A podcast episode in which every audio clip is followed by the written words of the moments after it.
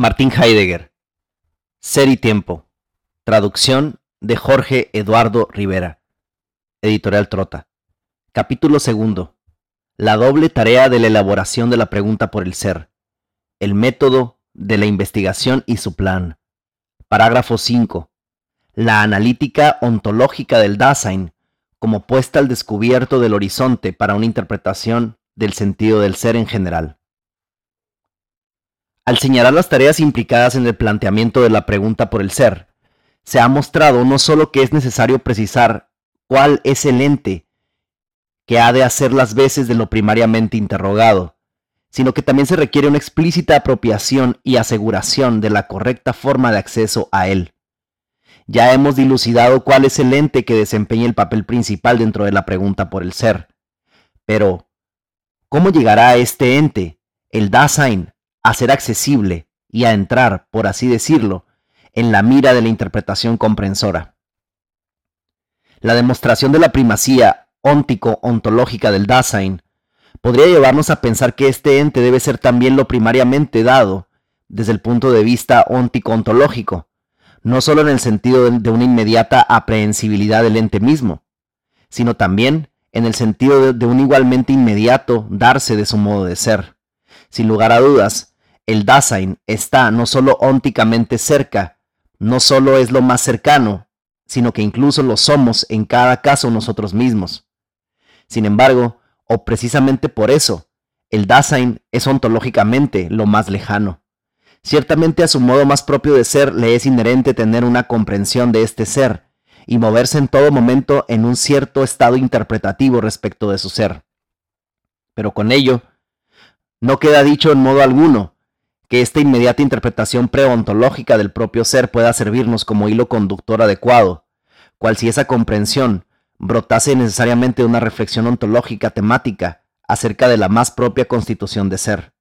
El Dasein tiene, más bien, en virtud de un modo de ser que le es propio, la tendencia a comprender su ser desde aquel ente con el que esencial, constante e inmediatamente se relaciona en su comportamiento, vale decir, desde el mundo.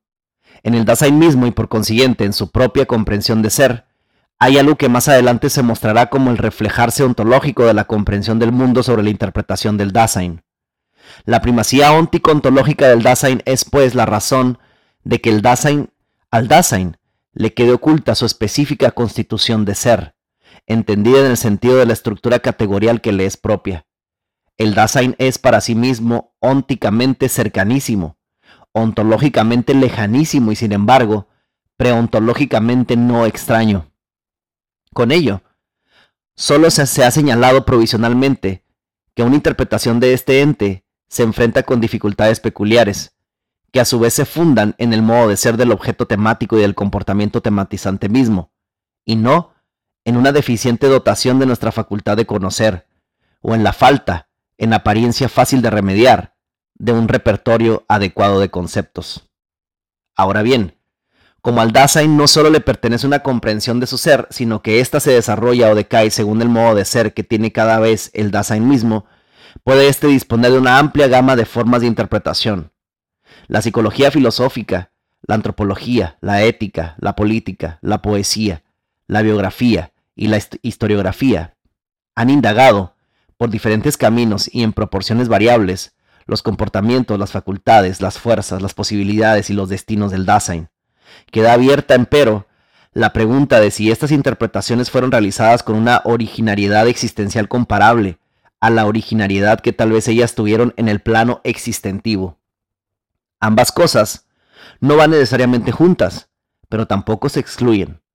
La interpretación existentiva puede exigir una analítica existencial, al menos si se comprende el conocimiento filosófico en su posibilidad y necesidad.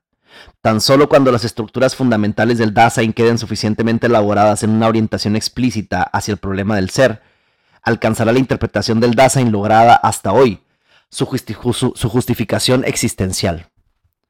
Una analítica del Dasein debe constituir, pues, la primera exigencia que plantea el desarrollo de la pregunta por el ser, pero entonces el problema de la obtención y aseguramiento de la forma de acceso al Dasein se torna plenamente candente. Dicho de manera negativa, No se debe aplicar a este ente de un modo dogmático y constructivo una idea cualquiera de ser y realidad, por muy obvia que ella sea, ni se deben imponer al Dasein sin previo examen ontológico categorías bosquejadas a partir de tal idea. El modo de acceso y de, interpretación debe ser escogido por el contrario, de tal, de tal manera que este ente se pueda mostrar en sí mismo y desde sí mismo. Y esto quiere decir que el ente deberá mostrarse tal como es inmediata y regularmente, en su cotidianidad media. En esta cotidianidad no deberán sacarse a luz estructuras cualesquiera o accidentales, sino estructuras esenciales, que se mantengan en todo modo de ser del Dasein fáctico como determinantes de su ser.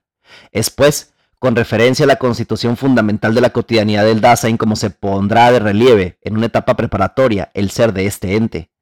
La analítica del Dasein así concebida está orientada por entero hacia la tarea de la elaboración de la pregunta por el ser que le sirve de guía. Con esto se determinan también sus límites.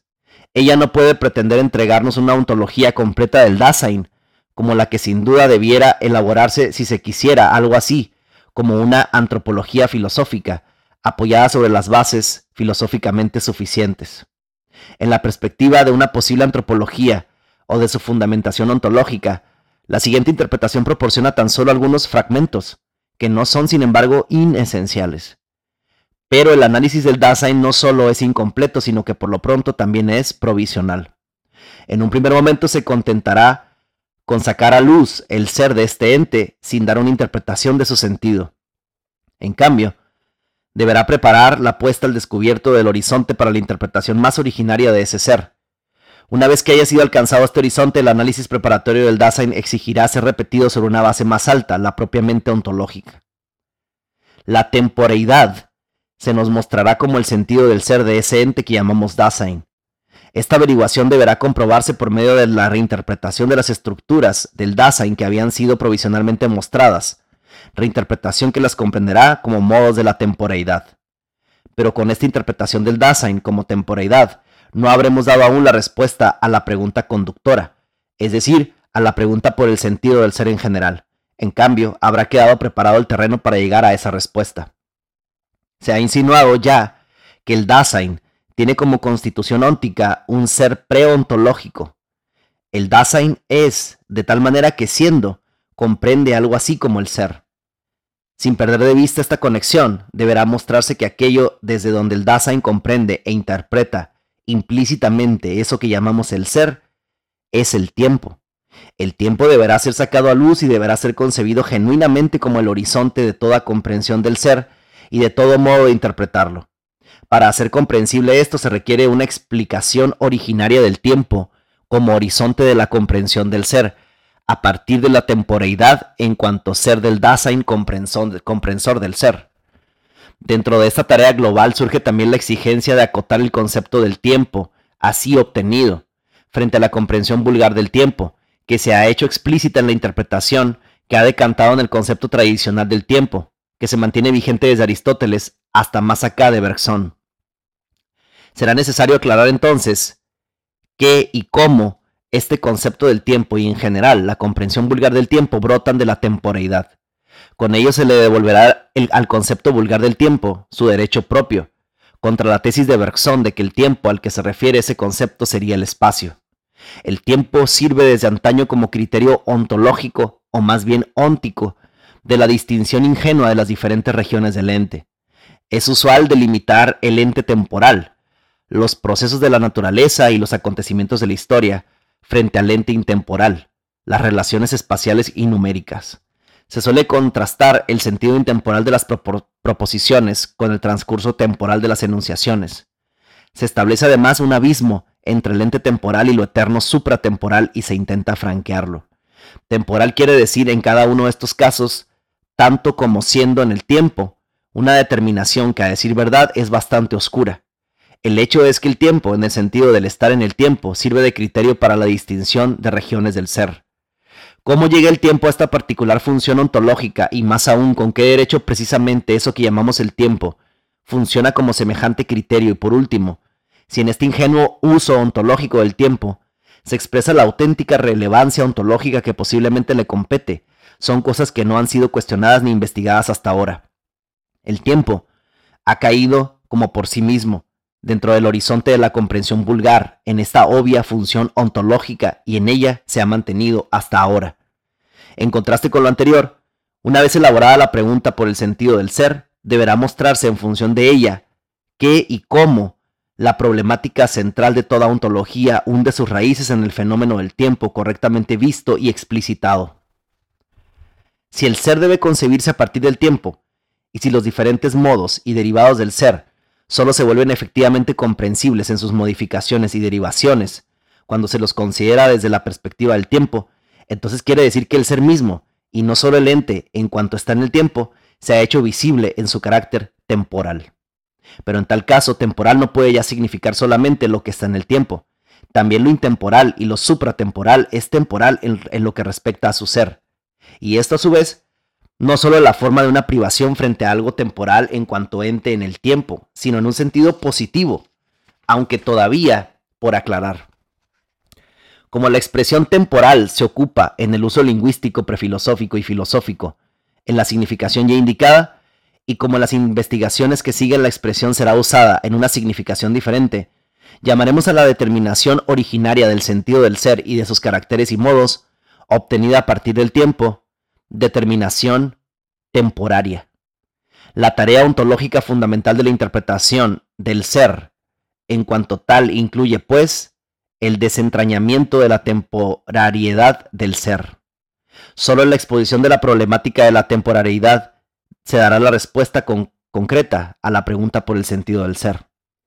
Puesto que el ser solo es captable en cada caso desde la perspectiva del tiempo, la respuesta a la pregunta por el ser no puede consistir en una frase aislada y ciega. La respuesta será incomprensible si nos limitamos a la repetición de lo que en ella se dice en forma de proposición, especialmente si se la hace circular a la manera de un resultado que flota en el vacío y que solo requiere ser registrado como un simple punto de vista quizás discrepante de la manera usual de abordar las cosas. Si la respuesta es nueva, es algo que carece de importancia y no pasa de ser una pura exterioridad. Lo positivo en ella debe estar en que sea lo suficientemente antigua como para aprender a hacerse cargo de las posibilidades deparadas por los antiguos. El sentido más propio de la respuesta consiste en prescribir a la investigación ontológica concreta que dé comienzo a la interrogación investigante dentro del horizonte que habrá sido puesto al descubierto. La respuesta no da más que esto. Por consiguiente, si la respuesta a la pregunta por el ser debe ofrecernos el hilo conductor para toda futura investigación, de allí se sigue que ella no podrá ser adecuada mientras no nos haga comprender el modo de ser específico de la ontología hecha hasta ahora y las vicisitudes de sus problemas, de sus hallazgos y fracasos, como algo necesariamente ligado al modo de ser del Dasein.